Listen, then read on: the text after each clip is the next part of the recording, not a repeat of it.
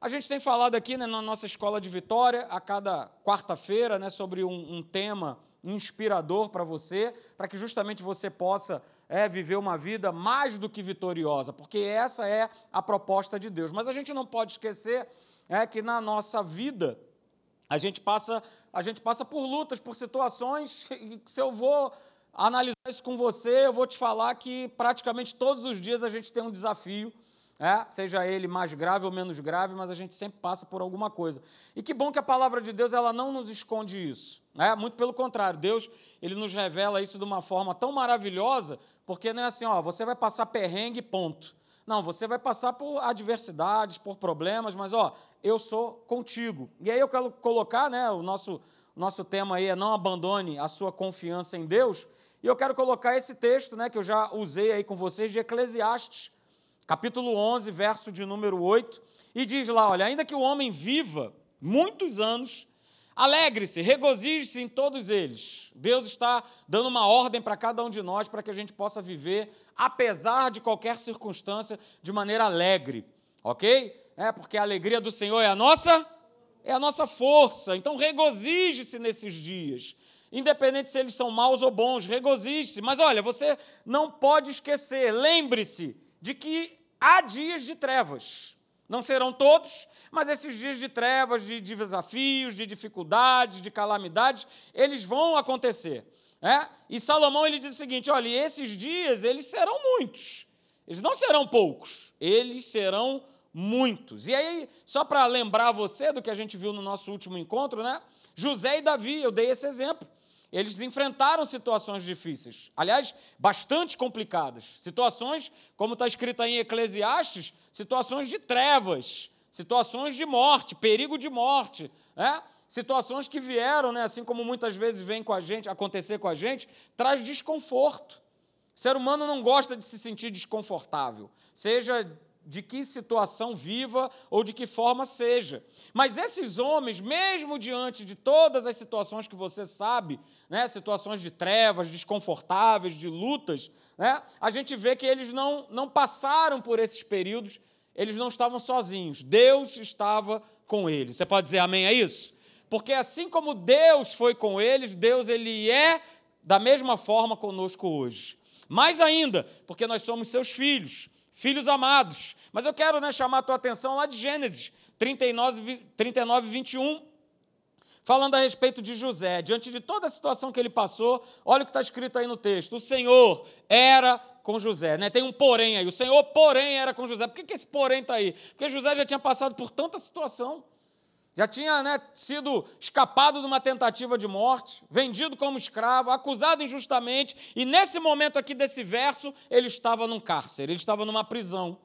Ok? Mas Deus era com José, e mesmo diante da pior situação, né, Deus lhe foi benigno, como diz o texto. E José, ele encontrou mercê perante o carcereiro. E tem situações na nossa vida que é isso mesmo. A gente passa por situações. Hoje mesmo eu estava conversando com uma pessoa né, falando a respeito né, da, da, da, carreira que eu tive na Marinha e de poder ver o favor de Deus na minha vida durante os 30 anos que eu passei lá dentro.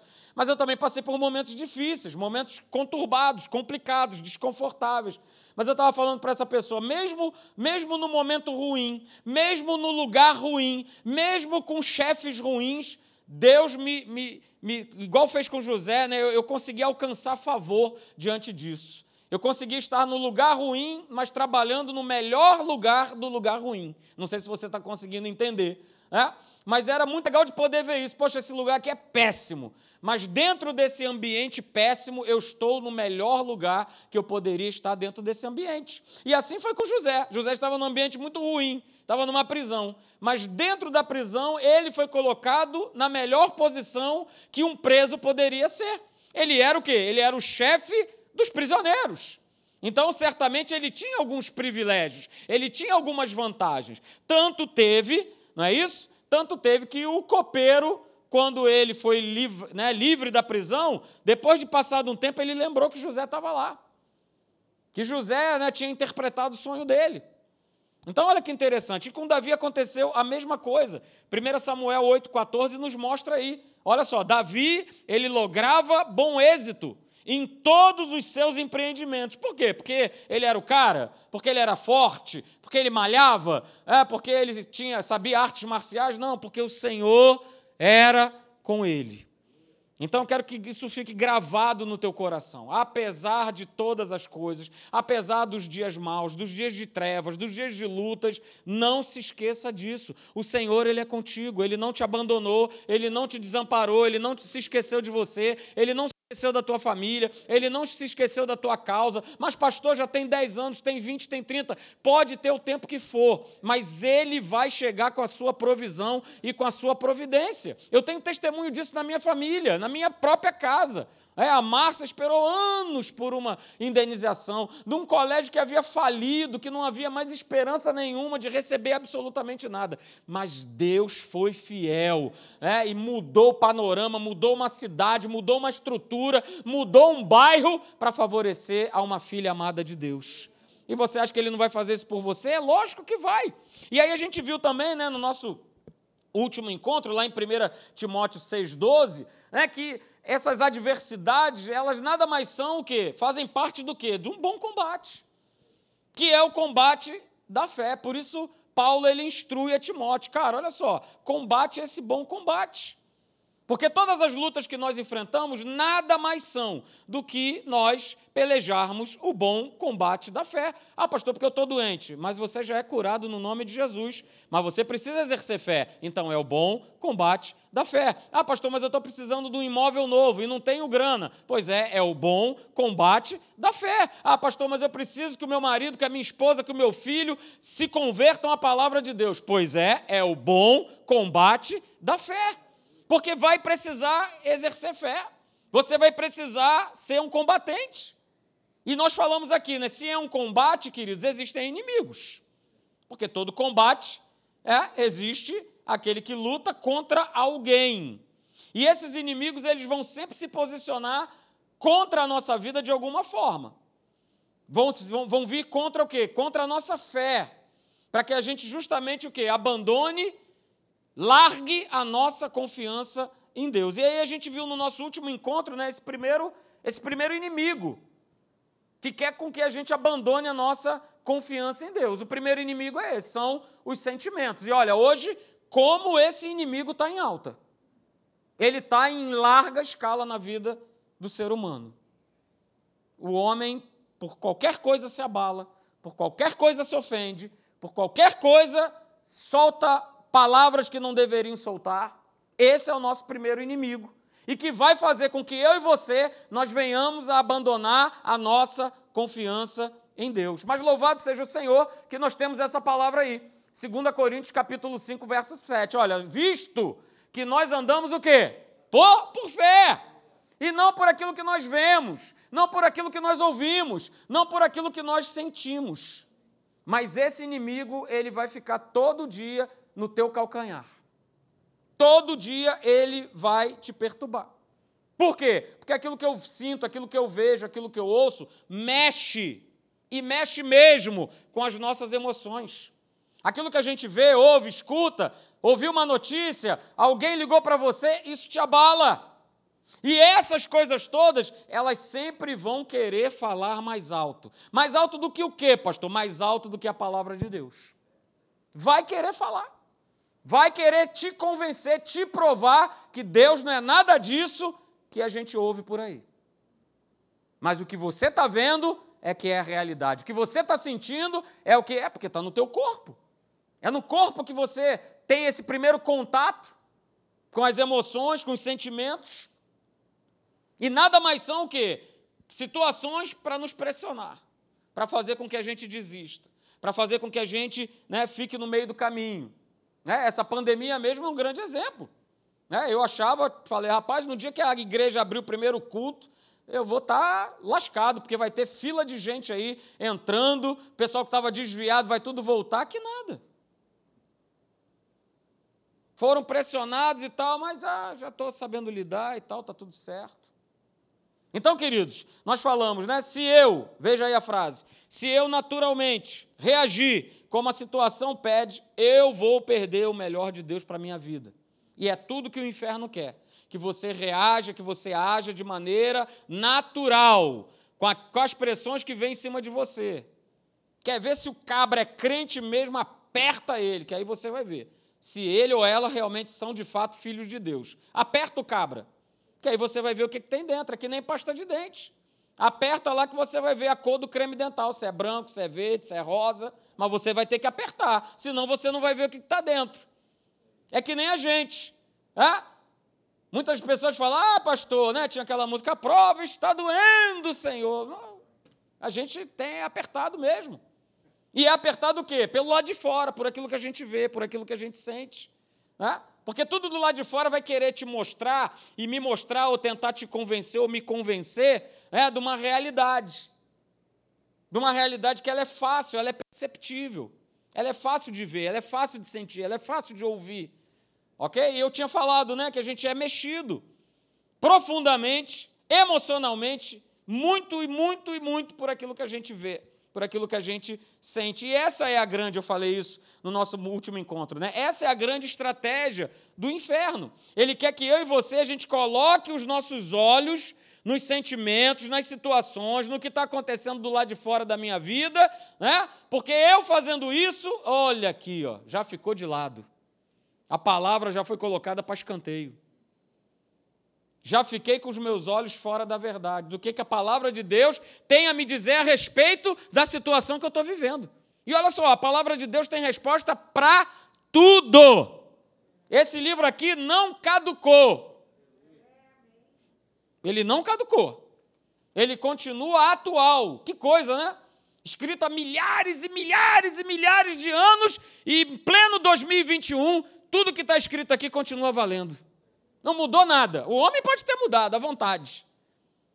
O homem pode estar diferente, pode estar estranho, mas a palavra de Deus ela continua a mesma. Então por isso nós falamos aqui, né? Olha só, nunca, nunca, diga nunca, nunca, nunca coloque aquilo que você sente antes da palavra de Deus.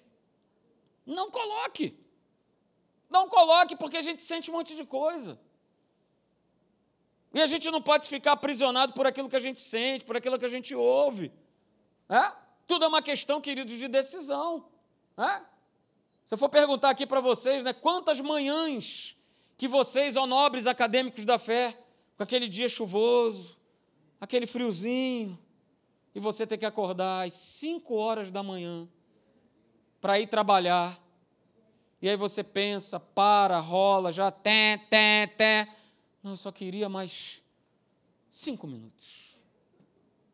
Agora mais cinco. E agora mais cinco.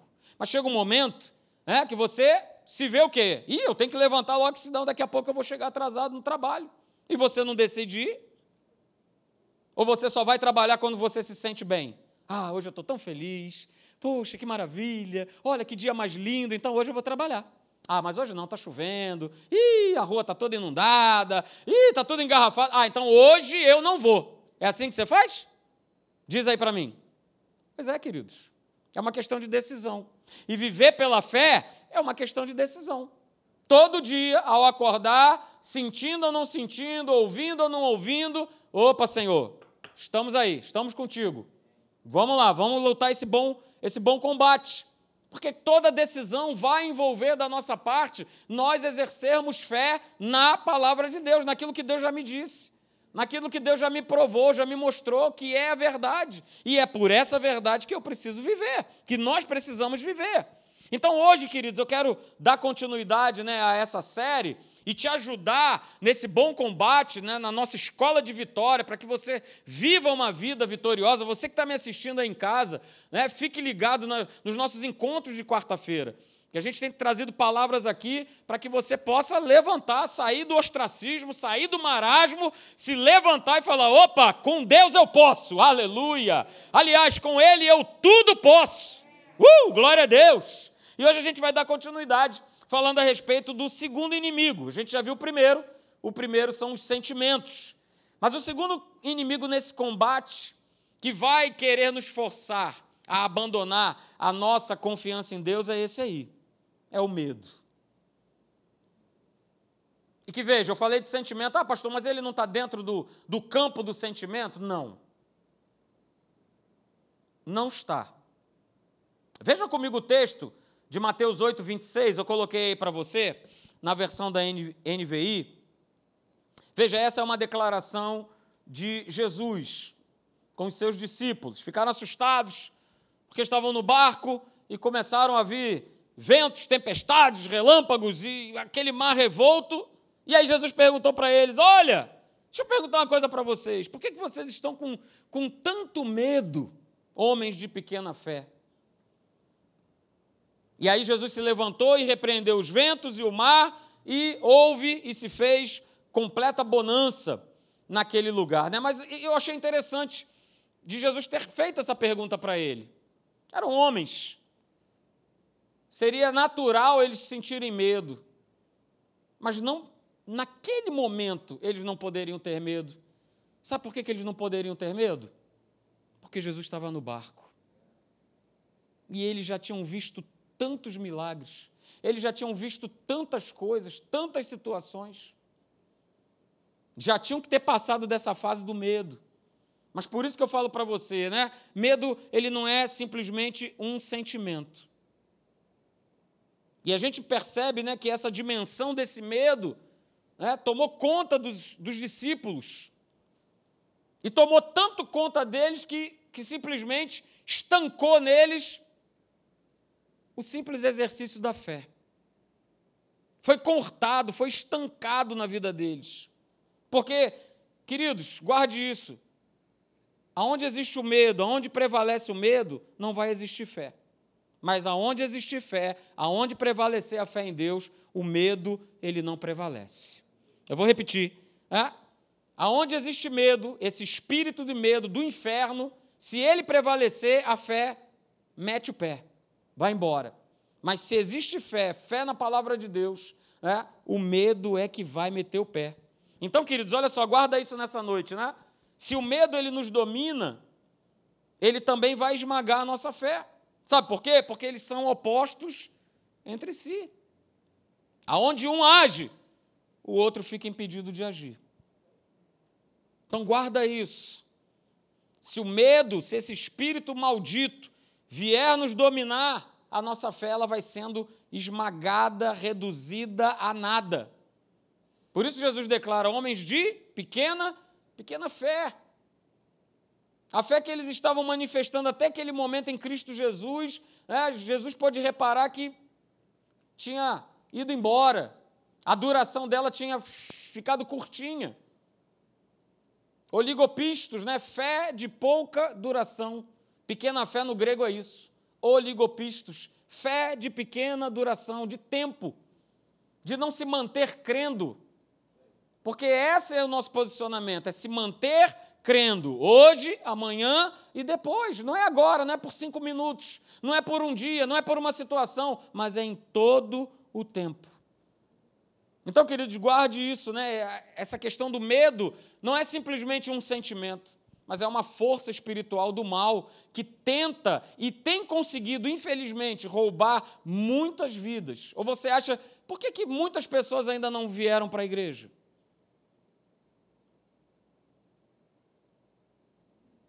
A gente pode pensar nisso.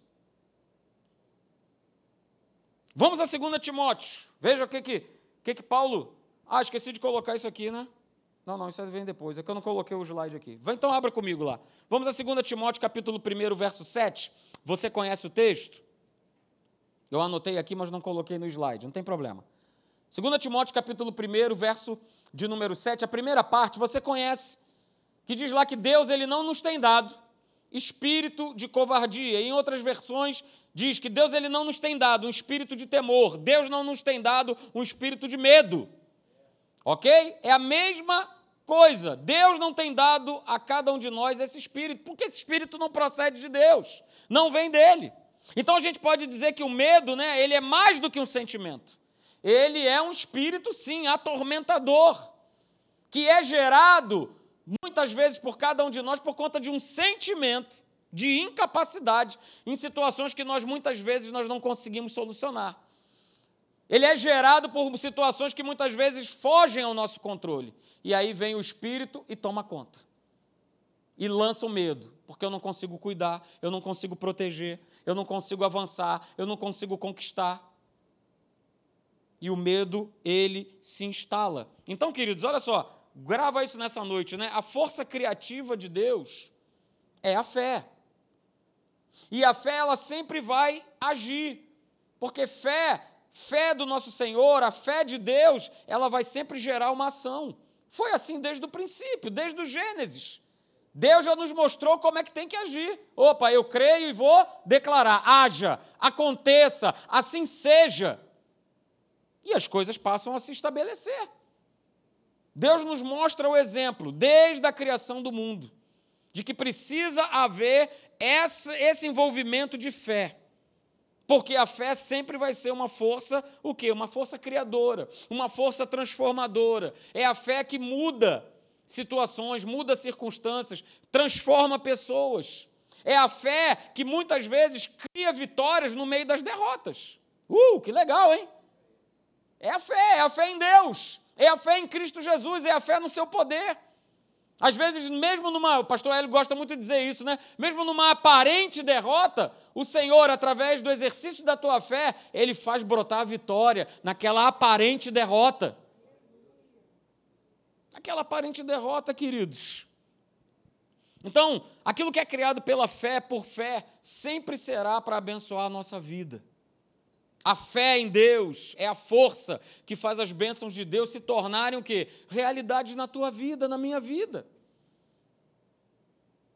Então, para eu vencer o medo, para eu vencer os sentimentos, para eu não abandonar a minha confiança em Deus e viver uma vida mais do que vitoriosa, eu preciso exercer a minha fé e usar dessa força na minha vida. Da força de Deus, da Sua palavra, do nome de Jesus. Eu me lembro quando eu era né, mais novo, né, bem pouco, pouco tempo atrás, aleluia! Né, quando eu era bem mais novo, como eu ouvia falar né, no, no nome de Jesus, no sangue de Jesus. Hoje, hoje você não ouve mais ouvir nisso. Parece que as pessoas esqueceram que no nome de Jesus há poder. E não há só poder para expulsar demônios, não. Há poder para todas as coisas, para toda a verdade da palavra se estabelecer. No nome de Jesus, no sangue de Jesus. E a gente precisa reviver isso, reavivar isso na nossa vida que o nome do só o nome de Jesus tem todo o poder e faz toda a diferença. Mas nós não podemos esquecer, queridos, também essa outra realidade, que a força criativa do demo é o medo. O medo também, ele age, né, criando justamente uma situação que muitas vezes a gente teme. Ao invés da gente ficar projetando né, planos para o futuro, na casa de Deus, em família, no nosso trabalho, de coisas boas né, que o Senhor tem preparado para nós, muitas vezes a gente só projeta o pior, só projeta coisas ruins.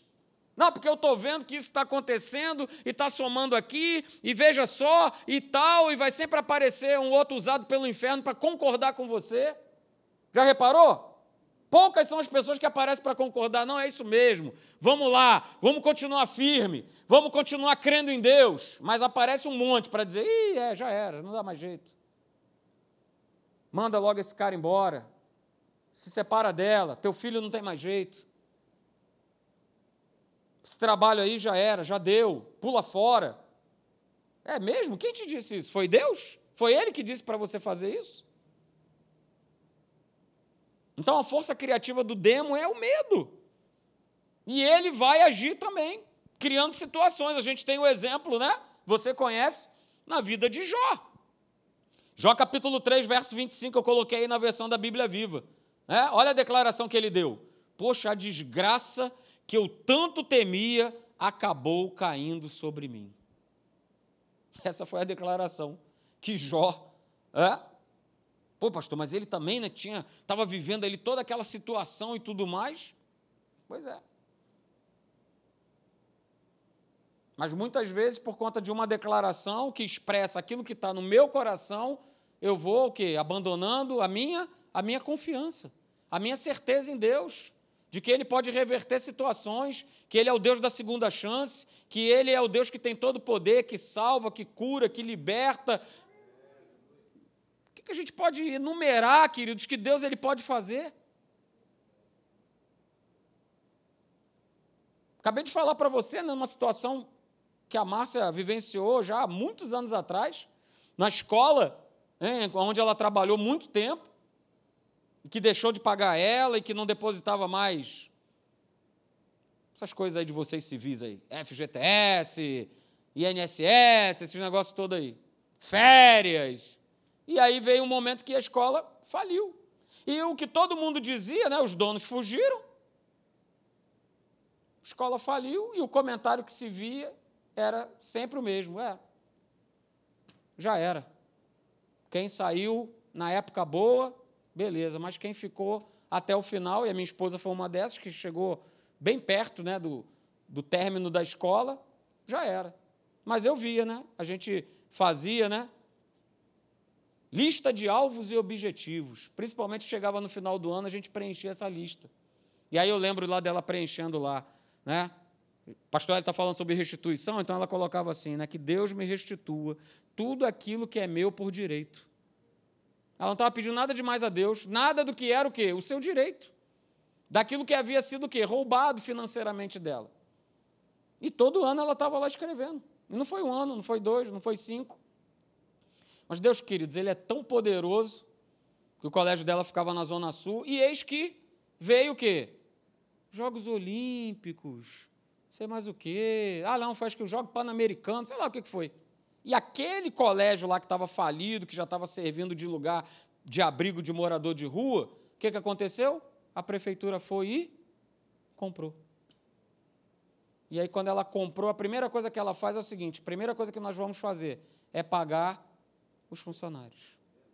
E aí, naquele momento, Deus ministra no meu coração o seguinte: olha só, você está vendo? Eu mexo com uma rua, com um bairro, com uma cidade, com um país, seja com o universo, para te abençoar. E eu criei naquela palavra que eu falei, é isso mesmo.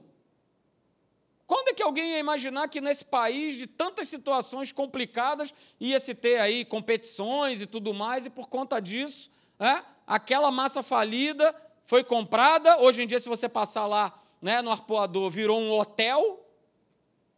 Virou um hotel para justamente atender aos turistas e atletas e todo mundo que tinha na época na cidade. E ela finalmente pôde receber, depois de anos, pôde receber aquilo que lhe era por direito aquilo que era devido. Então, queridos, olha só, a gente precisa sim é declarar e continuar declarando e continuar crendo e não viver com medo e não viver na base do sentimento, mas viver de base da palavra de Deus. Volto a dizer, a gente não vai conseguir aqui enumerar, seja nessa noite, seja um dia inteiro, o que Deus ele tem preparado para aqueles que o amam e o que ele vai fazer. Senhor, olha só, preciso mais um dia de batalha, preciso do sol, está brilhando. Beleza, eu paro o sol. E aí? Eu paro o sol. Então a gente precisa tomar cuidado, queridos, porque o medo, ele tem essa capacidade de muitas vezes aumentar, amplificar uma situação, um problema, uma dificuldade do que realmente ele é. Não é isso? Olha só o que o medo faz. Ele faz isso aí. O teu problema é do tamanho de um gatinho, mas você vê o teu problema do tamanho um leão. Mas é o que você o quê? Você vê. Mas verdadeiramente, muitas vezes, não é o que verdadeiramente é. Mas o medo traz isso. O medo, ele, ele causa isso. O medo, queridos, olha só, grave isso. Ele é a força que o diabo ele vai usar para impedir que os filhos, que as filhas de Deus façam proezas, tenham conquistas, recebam vitórias. Ele vai querer paralisar, ele vai querer impedir, ele não vai deixar. Ou muitas vezes ele vai atrasar aquilo que Deus já está ali, ó, ó, te dando na tua mão. Mas ele vai tentar atrasar, ele vai tentar reter, ele vai tentar fazer o máximo. Você está lembrado de Gideão? Cheio de medo. Já poderia ter liberto, né, ter libertado aquele povo de Israel lá atrás? Poderia. Mas o cara estava cheio de medo. E foi preciso, né, Deus não somente falar, como né, vários testes, várias provas, que o cara estava tão neurótico, tão paranoico. Ai! E veja, não sei se você lembra, é só você ir lá em Juízes capítulo 6, olha aí, homework, para você ver em casa. Juízes capítulo 6. E o cara estava tão paranoico, tão cheio de medo, ah, que eu sou o menor. A minha família é menor. Eu sou menor. E, e nesse discurso, ele ia o quê? Ficando o quê? Paralisado, impedido de realizar, de cumprir o plano de Deus na vida dele. Foi preciso Deus falar e falar: olha, homem corajoso, ô Gideão, homem valente, uh, aleluia. Mas ele não se via dessa forma, Deus via ele dessa forma. Porque Deus sabia que a força de Gideão vinha dele, não vinha de Gideão.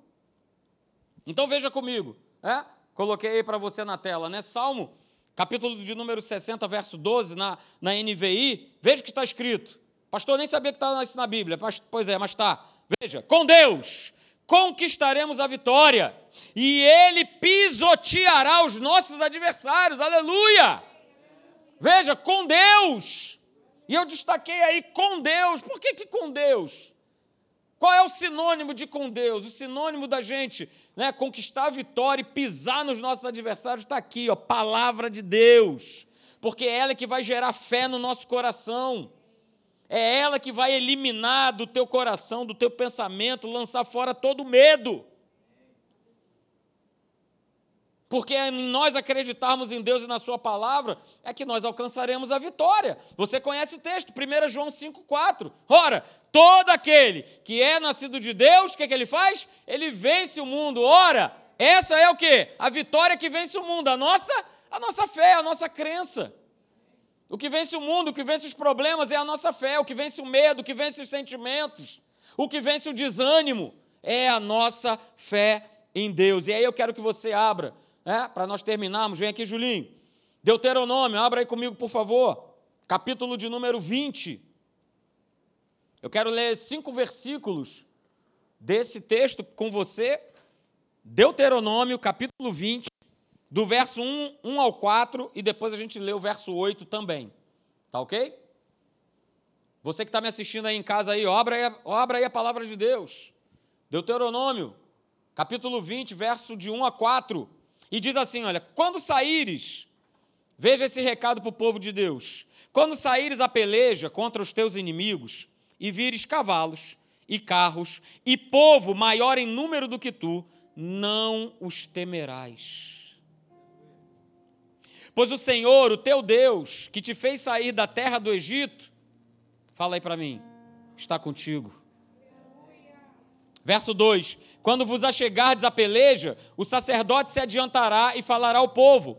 E verso 3: E dir-lhe-á: Ouvi, ó Israel, ouvi, igreja do Senhor, século 21.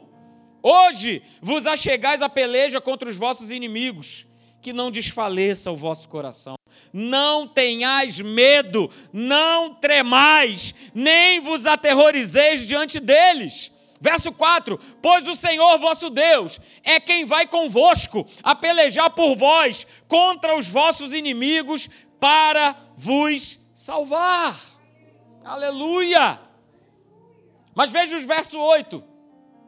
Não termina por aí, não, porque tem dois princípios aqui nesse texto. Verso 8 diz assim: E continuarão os oficiais a falar ao povo, dizendo: Qual homem medroso e de coração tímido?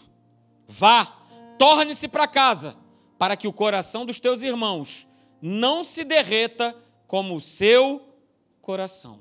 Então, queridos, baseado nesse texto, a gente chega a duas conclusões. O medo, ele atua promovendo duas coisas na vida do homem. A primeira é essa aí, né? O medo impede as pessoas de avançarem. O medo impede das pessoas progredirem. O medo impede das pessoas conquistarem. Quantas pessoas você não conhece que tem medo? Que tem medo de galgar um posto acima nos seus trabalhos? Que tem medo de estudar? Que se sente inferior? Que se sente incapaz? O medo impede as pessoas de avançarem. Por isso a ordem, olha, não temais, não tremais. O Senhor está com vocês. Vamos lá, vamos guerrear, vamos avançar, vamos progredir, vamos conquistar. Não fica aí paralisado, impedido de vencer, de combater por conta do medo. Mas existe uma outra coisa, queridos, a respeito do medo que esse texto nos ensina. O medo, ele acaba contagiando as pessoas que estão ao redor. Por isso, no verso 8 de Deuteronômio 20, os oficiais falam: olha, o camarada medroso, de coração tímido, é melhor ele voltar para casa. Porque senão essa turma vai contagiar aqueles que realmente estão com o coração disposto a pelejar, a batalhar em o nome do Senhor. Assim foi com Gideão, a mesma coisa. Começou com um bando de gente. No final das contas, foi Gideão e mais 300. O medo, ele acaba contagiando as pessoas, queridos, que estão ao nosso redor. E aí, para terminar, fique de pé.